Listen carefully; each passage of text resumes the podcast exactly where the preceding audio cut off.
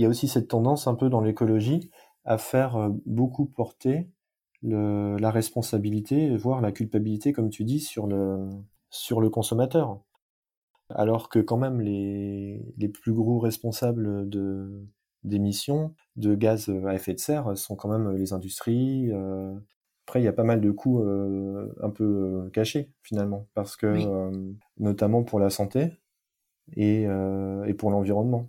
Parce que une baguette à ce prix-là, forcément, je suis pas sûr que ça fasse du bien au corps. Et le blé dans qui va fournir la farine pour ces baguettes-là, je suis pas sûr que ce soit du blé avec qui est cultivé sur un sol très très sain. Donc la nourriture est notre premier médicament, notre culture. Et j'ai pourtant l'impression ces dernières années qu'elle a été beaucoup abîmée par euh, cette industrie du profit, cette surconsommation. Est-ce qu'il ne serait pas temps, comme le dit très bien Olivier Rollinger, de nous lever en tant que citoyens pour une révolution délicieuse et de reprendre notre destin en main? Je vous propose aujourd'hui de parler d'engagement dans l'assiette avec Fulgur Opin, influenceur food malgré lui et dénicheur incontestable de très bonnes adresses parisiennes. Bonne écoute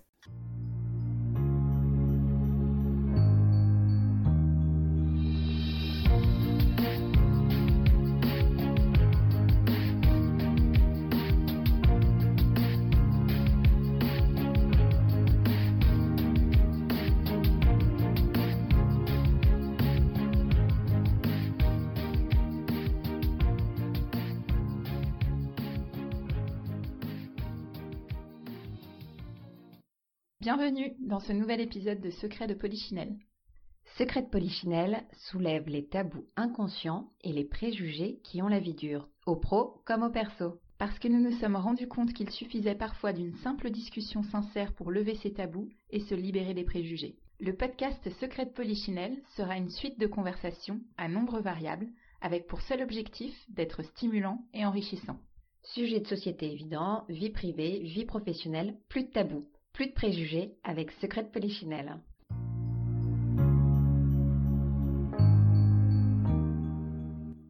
Bonjour Arnaud. Bonjour Laetitia, merci pour l'invitation. Merci à toi d'avoir accepté de rejoindre Secret de Polichinelle pour ce nouvel épisode.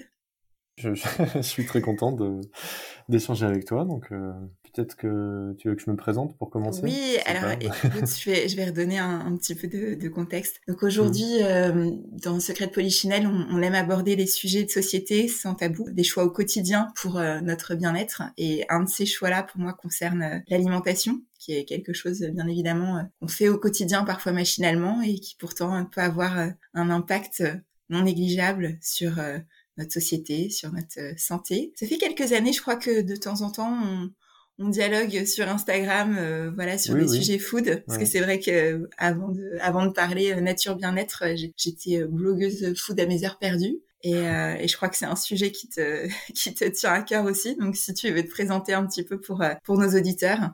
Je m'appelle Arnaud. J'ai ce compte qui s'appelle Fulguropin sur Instagram. Donc, c'est un compte que j'ai créé il y a peut-être 5 ans maintenant, 5 ou 6 ans, je sais plus exactement, ça, ça passe vite. L'idée à la base, c'était de, trouver de bonnes adresses, parce que ma motivation, c'était, euh, c'est peut-être aussi ce qui justifie le pseudo que j'ai choisi, c'était de, trouver une bonne boulangerie pour manger un petit truc après avoir fait euh, un footing. Parce que voilà, je courais beaucoup à l'époque, un peu moins maintenant. Un truc que j'avais trouvé un peu pour me motiver, c'était de me dire voilà, bon, je vais, comme je vais, je vais courir assez longtemps et euh, Parfois, j'avais pas tellement envie d'y aller, bon, un peu la flemme, et puis euh, c'est euh, pas forcément toujours évident de se motiver. Donc, euh, la motivation que j'avais trouvée, je sais pas si c'était une motivation très saine, mais bon, c'était d'aller manger quelque chose après. Donc, ça m'a, voilà, donc ça m'a, ça m'a, en fait, incité à trouver de bonnes boulangeries, mais aussi dans des endroits qui sont pas mon quartier, puisque j'allais courir un peu partout. Donc, c'était un peu aussi l'occasion de découvrir, ouais, et puis euh, aussi de me dire, bah finalement, tiens, cette boulangerie-là, elle a l'air pas mal, mais elle est un peu loin, donc euh, ça, ça me fera aussi courir un peu loin par la même occasion. Donc c'était euh, comme ça. Joindre l'utile à l'agréable. Exactement. Voilà. et, et, donc bon, bah, comme comme je connaissais pas vraiment bien les adresses en dehors de mon quartier, je me suis enfin, j'ai utilisé en fait Instagram comme outil pour euh, pour découvrir de, des nouvelles adresses. C'est vrai que c'était à l'époque où euh, ça commençait un peu en fait euh, Instagram au niveau de la food, c'est-à-dire que tout au, début d'Instagram pour moi c'était plutôt la photo. Enfin, il y avait des gens qui postaient plutôt des photos de voyage ou un peu de leur vie, mais j'ai l'impression que pour tout ce qui est partage de bonnes adresses, c'était pas forcément aussi développé que, que ça l'est maintenant. C'est vrai. Et, voilà, donc c'est en, fait en, découvrant des quelques comptes qui partageaient de bonnes adresses, notamment boulangerie et pâtisserie, que que je me suis pris à ça en fait. Et euh, et moi-même après, je me suis mis à partager des, des choses. Donc ça, je me suis rendu compte que ça intéressait les gens. Et donc voilà, ça ça un peu ça m'est un peu tombé dessus par hasard. Mais après, j'ai trouvé ça rigolo de de faire ça. Et puis au fur et à mesure, l'échange de bonnes adresses s'est aussi euh, transformé en euh, peut-être prise de conscience sur euh, sur le bien manger, sur euh, qu'est-ce qui fait que j'apprécie une adresse plus qu'une autre, qu'est-ce qui fait que j'apprécie un produit plus qu'un autre, quelles sont les démarches derrière. Donc au fur et à mesure du temps, je me suis rendu compte que c'était quand même au-delà de, de la gourmandise finalement, il y avait des vraies questions derrière ça et des choix de les choix qu'on fait sur notre alimentation effectivement disent beaucoup de choses sur sur à la fois ce qu'on, enfin, sur, sur notre personnalité finalement.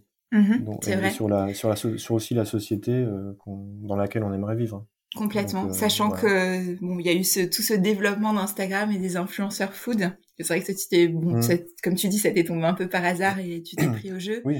Et en même temps, tu as aussi, enfin, t'as gardé un positionnement qui est pas forcément le, positionnement de tous les influenceurs food euh, quand il y a eu un peu cette, ce développement. Bah oui, effectivement. Donc les, les marques euh, et même les agences de relations presse se sont rendues compte euh, assez vite que finalement il y avait un, une, une, audience euh, à capter en fait avec sur Instagram. Et donc oui, on, elles ont essayé de développer aussi, enfin d'accompagner tout, tout ce phénomène. Et bon, moi je me suis assez vite pas reconnu là-dedans parce que mmh à la fois c'est je trouve, ça, je trouve ça intéressant à chaque fois que qu'on m'envoie par exemple des communiqués de presse ou que je suis informé de telle ou telle ouverture parce que voilà je me dis tiens ça, ça a l'air intéressant ce concept ce, j'ai envie de découvrir etc mais en même temps bon bien sûr la démarche d'un d'une agence quand quand on propose ça c'est, d'attendre que le que l'influenceur en parle positivement et, et vienne et etc donc euh, bon moi j'étais pas forcément euh, comment dire, j'aime bien garder ma, ma, liberté en fait. Ta liberté, donc, ouais. Euh, donc voilà, finalement, euh, je me, je me suis pas, enfin, j'essaye d'être un peu à l'écart de, de, ce phénomène-là, même si, même si ça m'intéresse quand même de, de, voir ce qui se passe et, et même de regarder les comptes, les comptes d'autres influenceurs, parce que comme ça, je vois quand même les ouvertures, etc. Mais après, voilà, j'essaye toujours de, de, prendre un peu de recul là-dessus et et voilà, faut pas perdre de vue qu'il y a une démarche quand même de, publicité derrière. Donc, euh, Exactement, c'est tout à fait louable de, garder ce point de vue-là. Et justement, donc tu en as un petit peu parlé euh, au début, ton rapport à l'alimentation, c'était avant tout au départ un rapport plaisir, enfin gourmandise. Oui. Et finalement, c'est devenu aussi au fil du temps autre chose, enfin un rapport un petit peu plus euh, sociétal bah, ou.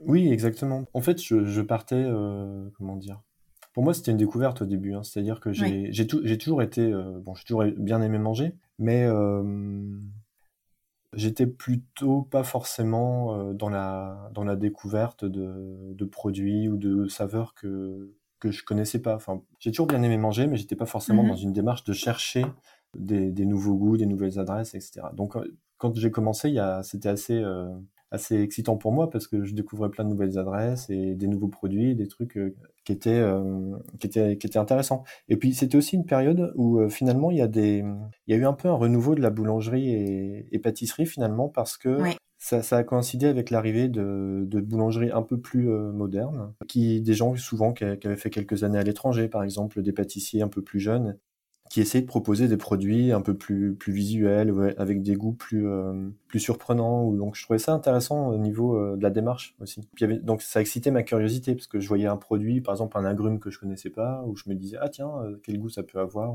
Donc il y avait ce côté gourmandise puis aussi curiosité découverte. curiosité oui. Ouais. Et et après oui donc si on creuse bon disons que la manger pour manger, pour moi, ça, enfin, ça, ça a pas eu tellement d'intérêt au bout d'un moment. Donc je me suis dit tiens, mmh peut-être que, euh, enfin, après je me suis posé la question en fait de qu'est-ce qui fait qu'une adresse est euh, recommandable finalement? Pour, par exemple, le fait d'avoir un produit euh, qui est bon au goût ou c'est pas forcément finalement un bon critère ou un mmh critère qui est suffisant pour recommander une adresse. Donc voilà, après, comme je me suis rendu compte qu'il y avait des gens en fait qui me suivaient pour avoir de bonnes adresses, je me suis un peu mmh senti une responsabilité de, de, de, chercher vraiment à recommander des adresses qui, qui sont recommandables, mais sous, sous, sous beaucoup d'aspects et pas seulement sous, sous l'aspect du, du, goût.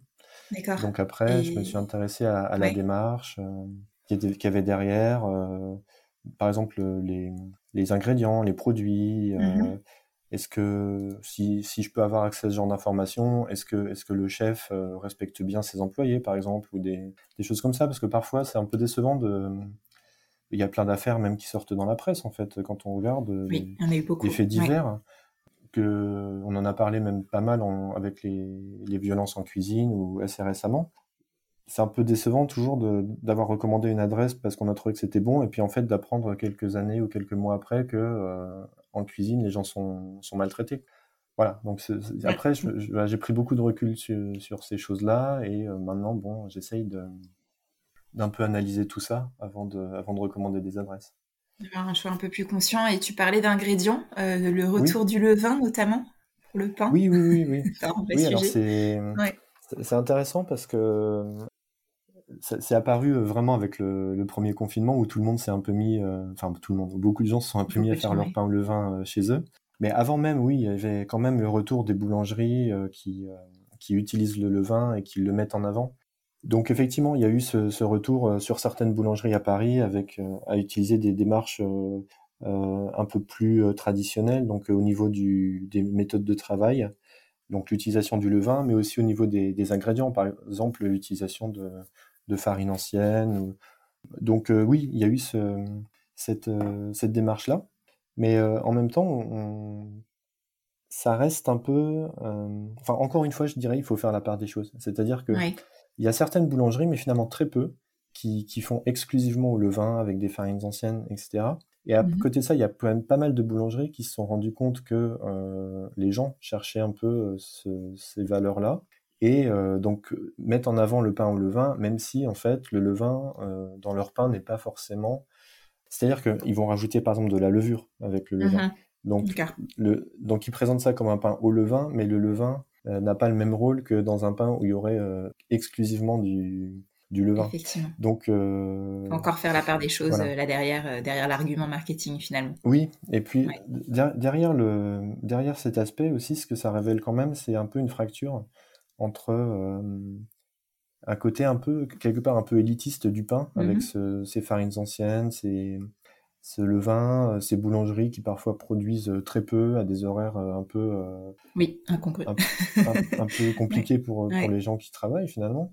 Et euh, enfin, je veux dire, parfois il y a des boulangeries qui ouvrent que le soir, ou bon, donc il faut quand même être, être là pour y aller.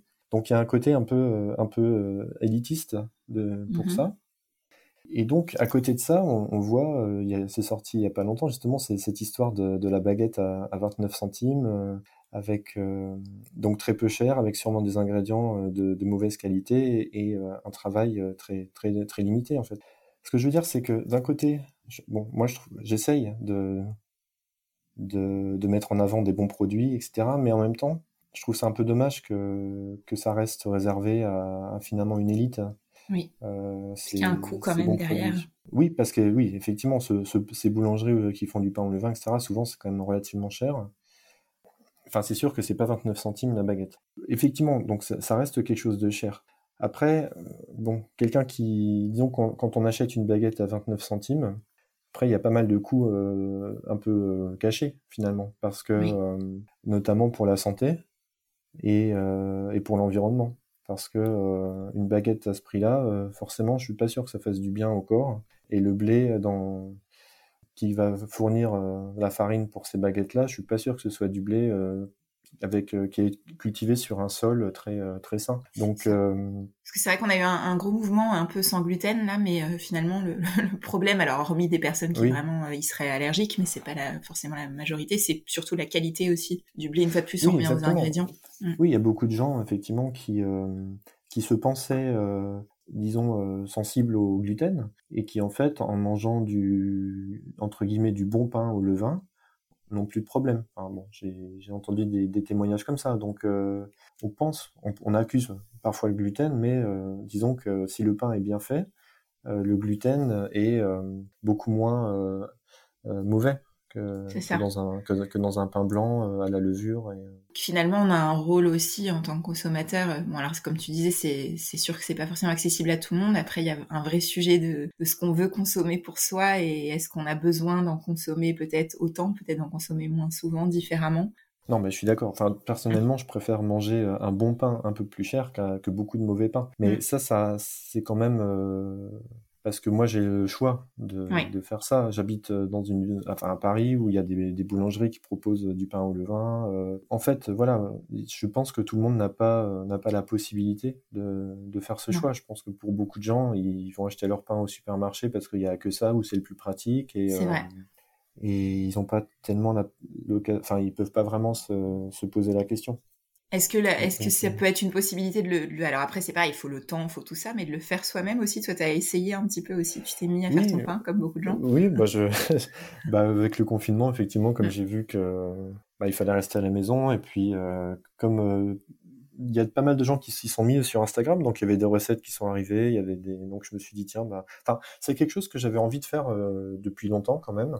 Oui. Mais ça, mine de rien, quand on veut s'y mettre sérieusement, ça, ça prend un peu de temps parce qu'il faut il faut avoir un levain déjà, donc le levain, il faut quand même s'en occuper un peu. Puis, c'est bah, un peu comme un euh, animal de compagnie, le levain, finalement. Il faut...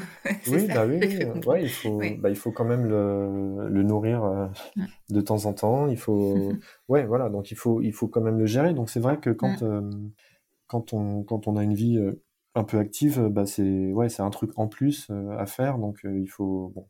Donc là, avec le confinement, bah, c'était l'occasion de, de m'y mettre. Et oui, donc effectivement, c'est c'est possible de faire son pain à la maison. Après, euh, ça, ça prend quand même, ça prend un peu de temps, mais en fait, c'est si, on compte le, le temps de présence, disons, devant la pâte, c'est pas si énorme en cumulé. Le problème, mm-hmm. c'est qu'il y a pas mal d'étapes et euh, donc il faut être un peu à côté euh, régulièrement. Donc si, on, si on travaille de chez soi, c'est possible, mais si on ne travaille pas chez soi, c'est à mon avis, c'est compliqué, quoi. Ouais, c'est compliqué. oui, oui, bah, mmh. oui, dès qu'on fait son pain, bah, y a, voilà, il y a quelques étapes dans la fabrication, donc euh, il, faut, euh, il faut être à côté pendant, pendant quelques heures. Mmh donc, euh, je suis pas sûr que ce soit. encore une fois, je pense que c'est un peu le. Je dirais que quelqu'un qui a le loisir de, de faire son pain chez soi, c'est aussi un peu quelqu'un privilégié quelque part. Donc, mmh je, je pense pas que ce soit une solution et puis après, il y a le problème aussi de, si on veut faire du bon pain chez soi, il y a aussi euh, de, s'approvisionner avec des bonnes farines. Et ça, c'est pas forcément aussi. Euh, qui ont un coût. Mmh. Oui, oui, tout à mmh. fait. Oui, oui. Oui, si on prend vraiment des farines euh, de, très bonne qualité, bio, blé ancien, etc. oui, c'est cher. Ouais, peut-être au moins minimum 3 euros le kilo parfois, alors mmh. qu'une farine de basse qualité, ce sera peut-être 1 euro. Donc oui, ça a un coût aussi. Non, c'est pas évident. Je pense que je pense qu'il y a une vraie question de, rendre accessible le bien manger au plus grand nombre et euh, Exactement. Ce qui me rappelle un, livre que je crois que tu as lu aussi de, La Révolution délicieuse. Il me semble que enfin, c'est aussi une de tes, lectures. Ouais, j'ai trouvé euh, très inspirant sur le sujet. Oui, effectivement. Oui, oui, non, mais il y a quelques chefs effectivement qui, qui prennent cette question-là au sérieux. Bon, c'est ça, ça, me paraît difficile, surtout en ce moment dans un contexte un peu, euh, on, voit de, de crise, et, puis d'inflation. En fait, on voit une augmentation des prix, notamment des prix euh, alimentaires hein, sur les matières premières. Euh, ça, ça rend la question encore plus difficile parce que les, prix augmentent tout simplement. Donc mmh euh, il y aura mécaniquement de moins de gens qui auront la possibilité d'acheter des choses plus chères. Et la grande distribution aussi euh, fait pression sur les prix euh, pour et faire pression sur les prix, ça veut dire maintenir une qualité basse. Donc oui, c'est une question qui est d'autant plus difficile maintenant. C'est vrai que la grande distribution a un rôle énorme à jouer et, et qu'il y a des endroits et que ce soit périphérie ou enfin, où, les gens n'ont tout simplement pas le choix d'autre chose non plus. Euh, oui, oui, bah aller vers un modèle euh, un peu, Après, il y a un peu de tout. Enfin, il faut voir. Il y a certains supermarchés, je pense, de périphérie qui euh, qui s'approvisionnent en, local. Donc, il y a. Ce qui peut être une piste. Hmm. Oui. Donc on a cet aspect de, alors de questions de surconsommation, de coûts, etc. Et puis il y a aussi le, le côté tendance euh, on mhm. parlait tout à l'heure de, des mouvements de, de, sans gluten. Alors comme tu dis, ça se manifeste peut-être dans certains milieux, à certains niveaux. Euh, on a eu aussi, et on l'a encore, tout le sujet autour de la viande. Non, mais encore une fois, je pense que c'est assez clair que la production de viande pour l'alimentation est, est, une grosse source d'émissions de, de CO2.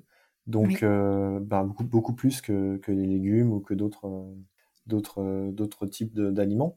Donc, c'est clair que si on veut réduire nos émissions de CO2, il va falloir forcément réduire la, la, consommation et la production de, de viande.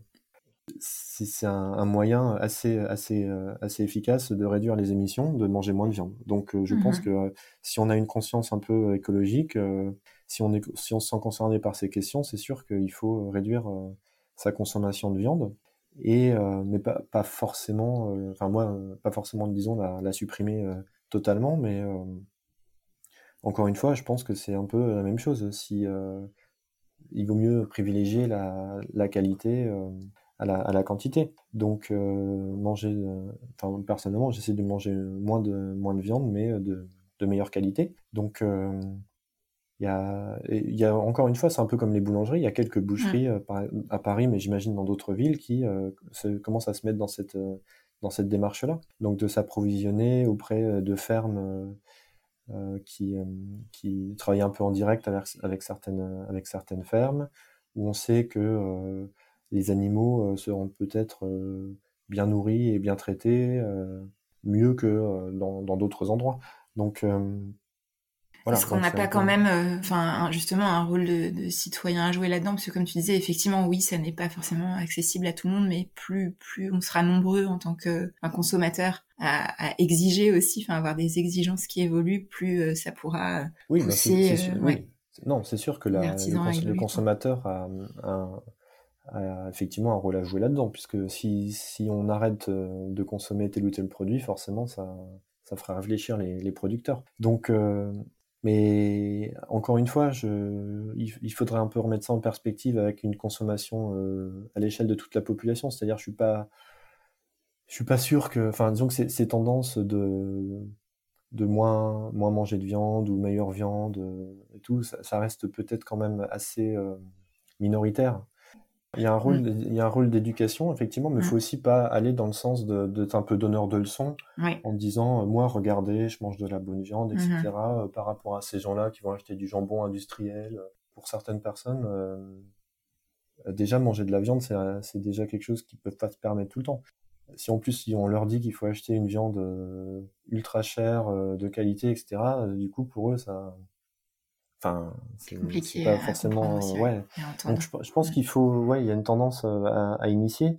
C'est comme pour la boulangerie en fait. Il y a un côté, euh, faut, faut pas être, enfin, faut, faut pas être trop élitiste parce que sinon, ça, je pense que ça marchera pas. Et puis il y a, y a, toujours aussi un, des, des producteurs, euh, enfin à la fois la grande distribution, puis, puis certains, certains producteurs qui n'ont pas forcément intérêt à d'un point de vue économique qui n'ont qui ont pas intérêt à moins vendre, donc euh, à moins produire.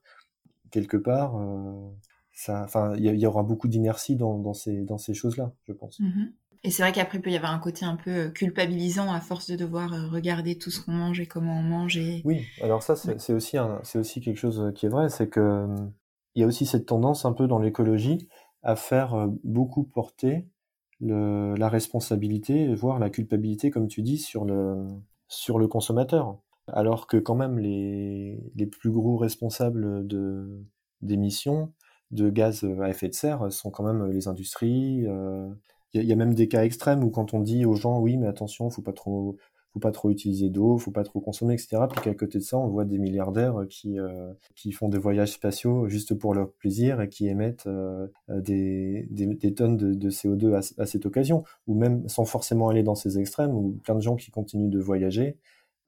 Faut faire attention à ça parce qu'on c'est un peu ce qui a causé au fait euh, une des causes de, de la crise des gilets jaunes finalement, c'est qu'on fait porter une, une responsabilité ou une culpabilité environnementale sur des gens qui finalement ne sont pas les plus euh, les plus responsables. Donc euh, c'est bien de le rappeler aussi parce que c'est vrai que c'est pas oui, allez dire à, toute cette population euh, bah attention, faut mieux manger, faut etc parce que c'est mauvais pour l'environnement si vous mangez trop de viande, si vous mangez du mauvais pain. C'est vrai, on peut en un sens on a raison de dire ça, mais le problème c'est que c'est c'est pas il y a, y a, aussi d'autres d'autres sources de d'émissions de, gaz à effet de serre qui sont bien plus importantes que, que ce qu'on va dire à, la majorité de la population en fait. C'est voilà, il faut il faut je pense il faut informer, il faut il faut donner les, des informations aux gens, euh, savoir que que tel ou tel aliment qu'on mange va être plus ou moins bien euh, éco-responsable. Mais après, euh, c'est euh, c'est difficile de, de, de faire. je trouve, hein, c'est un peu. Enfin, c'est un peu malhonnête quelque part de, de, de, de faire pression sur ces, sur ces questions-là parce qu'il y a beaucoup d'autres choses sur lesquelles il faudrait faire pression avant, je pense. Donc, euh, encore... Tout à fait compréhensible. Non, mais dans l'idée, c'est ça, c'est, enfin, c'est-à-dire oui, bien sûr, on a besoin quand même de reprendre le pouvoir sur, enfin, de comprendre ce qu'on mange, en tout cas, de pas subir non plus ce qu'on mange, mais, euh, mais effectivement, ça ne veut pas dire que qu'on serait les seuls responsables de cette situation et oui, voilà, les enjeux bien plus grands. Je pense que c'est bien que chacun s'informe, que chacun essaye de d'aller dans le bon sens, mais euh, mais voilà, faut pas oublier que il euh, y a y a, y a aussi d'autres d'autres combats à mener mm. que que cela. Est-ce que tu as des pour les Parisiens en tout cas, des toi qui es maintenant euh, assez euh, friand de, de, toutes sortes de, de boulangeries. Est-ce que tu aurais justement euh, dans ces initiatives-là des, des, endroits en particulier à, à recommander? Tu aimerais euh, à recommander ou à, enfin en tout cas pour lesquels tu conseillerais d'aller faire un tour en tout cas? Ouais, je trouve qu'il y, y, y, a une il y a une adresse que vraiment je je J'arrive pas à te retrouver de défaut, je dirais. Oui, super. au, fil du temps, je trouve, je trouve ça vraiment très bien. Et euh, à la fois dans les produits et la démarche, j'aime beaucoup euh, Ten Bells, en fait. D'accord.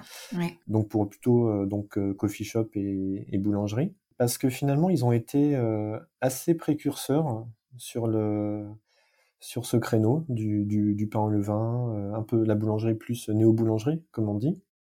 Et en même temps, le travail est vraiment, euh, enfin, je trouve que le pain est toujours de bonne qualité. Il y a des choses intéressantes. Euh, les prix sont, euh, bon, dans la tranche haute par rapport aux boulangeries parisiennes, mais c'est pas excessif par rapport à ce qu'on peut voir dans d'autres boulangeries qui, qui arrivent maintenant. Et en même temps, j'ai l'impression que, enfin, déjà, c'est au, niveau de, de, des conditions de travail et des, des prises de position un peu sur le sur les choix de vie ou les choix de société, j'ai l'impression que, que, leurs choix sont, intéressants. Donc je recommanderais cette adresse. Euh, après, il y a non, il y a, pas mal d'autres petites adresses. Euh. Après, il y a d'autres boulangeries que, que j'aime bien. Par exemple, euh, Fermentation Générale, je trouve ça très bien ce qu'ils font. ou Archibald aussi dans le cinquième. Mmh Mais euh, il y en a plein d'autres. Donc, si je commence à en citer, je vais forcément en oublier. Donc, euh, Bien sûr. je voulais peut-être plus insister sur Ten Bells parce que aussi il y a un côté avec des horaires euh, relativement larges. Donc, ils essaient quand même d'être accessibles. Ouais. Mais, mais c'est pas les seuls. Il y a, y a plein d'autres bonnes adresses et ceux que j'oublie si jamais ils écoutent. Qui ne se sont pas vouloir. Mais, mais voilà, oui, oui. Ok, merci. Euh, alors, on a une tradition chez Secret Polichinelle qui est de demander à notre invité quel autre secret euh, il aimerait voir abordé dans un prochain épisode. Alors, ouais, il y a. Enfin, c'est une question que. Alors, j'ai regardé un peu la liste de, tous les épisodes précédents. J'espère que ça n'a pas déjà été traité. Je pense pas. Donc, la, question, comme je vais la formuler, je pense, a déjà été un peu traitée par certains aspects, mais euh, peut-être je vais un peu préciser après. C'est dans le monde dans lequel on vit aujourd'hui, comment euh, réussir à tout gérer en fait, c'est-à-dire à la fois euh, à la fois la vie professionnelle, euh, la vie personnelle. En fait, ma question va être peut-être un petit peu plus extrême, c'est comment éviter le burn-out finalement, mmh parce que je, je, pense qu'on est quand même dans une dans une société de plus en plus concurrentielle en fait finalement si on regarde un peu Enfin, il y, a, énormément de, de, de, challenges en fait qui nous arrivent que, que je pense les générations précédentes n'ont pas connu euh, de manière mm-hmm. aussi euh, présente, hein, à la fois la mondialisation, donc la concurrence euh, internationale pour, pour tout finalement, les enjeux environnementaux comme on en a parlé, puis bon bien sûr le Covid, enfin mm-hmm. je, trouve qu'on est dans une, dans une période où il y a énormément de, de, de pression en fait sur les, sur les individus et en même temps pas plus de moyens finalement. Euh, on est quand même, euh, on essaye toujours de nous dire de, de faire plus euh, avec moins. Et comment ne pas comment prendre du recul par rapport à ça et comment se sentir quand même Enfin, tu vois, ça rejoint un peu Aligné ce avec soi-même. Ouais, oui, parce qu'en fait, c'est un peu euh, tout simplement, tu vois, on, discute un peu des, des choix d'alimentation, etc. Mais quelque part, ça veut dire que si on fait des choix d'alimentation, on s'impose quelque chose. Même si c'est dans l'intérêt, même si on est convaincu que c'est dans l'intérêt de l'environnement ou de la société, etc. C'est quand même une contrainte qu'on s'impose. Donc j'ai l'impression que la tendance, c'est peut-être euh, qu'on nous incite à nous imposer beaucoup de contraintes dans le, dans le but de, entre mmh. guillemets, sauver la planète. Ou, mais, Des buts euh, soi-disant très louables, certes, peut-être, mais qui, très louables, qui rajoutent des contraintes au quotidien. Qui rajoutent des contraintes. Et voilà comment... Euh, Comment, on garde son libre, son libre, arbitre Oui, oui, complètement. Et comment est-ce qu'on garde son libre arbitre au milieu de tout ça aussi euh, Oui, voilà. Donc, vrai euh, qu'on parle beaucoup du burn-out en entreprise, mais je pense qu'il y a des risques de burn-out généralisés. Euh. On parle, du, on parle du burn-out mm. en entreprise, mais mm. on parle aussi de la charge mentale, notamment pour, les, pour les femmes. Pour les femmes, Je pense que c'est quelque chose qui, si on accumule tout ça, mm. il y a quand même une une vraie question. Oui. Et, euh, et, voilà, comme je me suis dit que ton podcast, c'était euh, un peu sur, euh, Complètement le développement personnel, etc. Donc, je me dis, c'est bien, chacun mm. cherche, et notamment, je pense, les auditeurs et auditrices de ton podcast va chercher à, à s'améliorer, entre guillemets, devenir peut-être une meilleure, meilleure personne. Mais quelque part, chercher ça, c'est aussi se mettre une pression. Donc, comment faire pour pour bien vivre ça. Exactement. Et préserver sa santé mentale, c'est un vrai sujet dont on commence à parler un petit peu plus maintenant, mais euh, bah, qui, est, important. Mm. Voilà. Très bon sujet. Je sais pas si tu as, si si en tête quelqu'un que tu pourrais inviter à ce sujet, mais en tout cas, je trouve ça intéressant de. Je vais y réfléchir en tout cas. Ouais, non, je trouve ça très intéressant à aborder et, complètement dans la, dans la lignée du podcast. Mmh.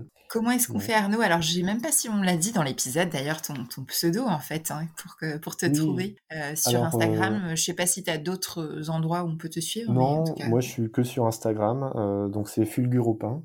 Donc, euh, pour ceux qui... Euh, pour ceux qui sont un peu de ma génération et qui regardaient Goldorak, ça fait référence à Fulgur au point. Donc ça, ça commence ça s'écrit pareil au début, sauf que ça finit par pain, parce que voilà, pour, rapport aux boulangeries, etc. Donc Fulguro Pain sur Instagram. Je suis, j'avoue, un peu moins actif que, qu'avant, mais parce que j'ai un peu moins de temps. Et euh, mais je, voilà, je continue à chaque fois que je vais dans une boulangerie ou un restaurant, etc., d'en parler et de mettre des stories. Euh, donc euh, voilà, si jamais vous, voyez mon compte et que vous me suivez, vous, vous, aurez peut-être d'autres d'autres adresses que, que celles qu'on a mentionnées dans, dans cet épisode. Ça reste une, une mine de bonnes adresses Parisienne, hein. On se principalement à Paris. Bah, j'habite à Paris, donc c'est principalement euh, parisienne. Et on a beaucoup parlé de pain, mais euh, tu, parles aussi d'autre chose que de, que de pain. De pain oui, oui, oui, je, je fais pâtisserie, restaurant, enfin surtout l'alimentation, oui. Mais pas que le pain. Non, pas que le pain. Très bien. Merci Arnaud. Bah, merci à toi Laetitia. Merci de nous avoir écoutés. Si vous avez envie de suivre les prochains épisodes de Secrets de Polichinelle, je vous invite à vous abonner sur vos plateformes préférées Apple, Spotify, Deezer. N'hésitez pas, vous pouvez aussi les retrouver sur le blog Laetitia's Escape que je remettrai en description. Et puis si vous avez des suggestions, des commentaires, des partages, vous pouvez bien sûr me contacter directement sur mon pseudo Instagram qui est indiqué en description ou également euh, via l'adresse email secretpolichinelle.com. Et puis si vous avez apprécié l'épisode, n'hésitez pas à le partager parmi vos amis c'est aussi ça qui euh, nous aide à nous faire connaître. À bientôt!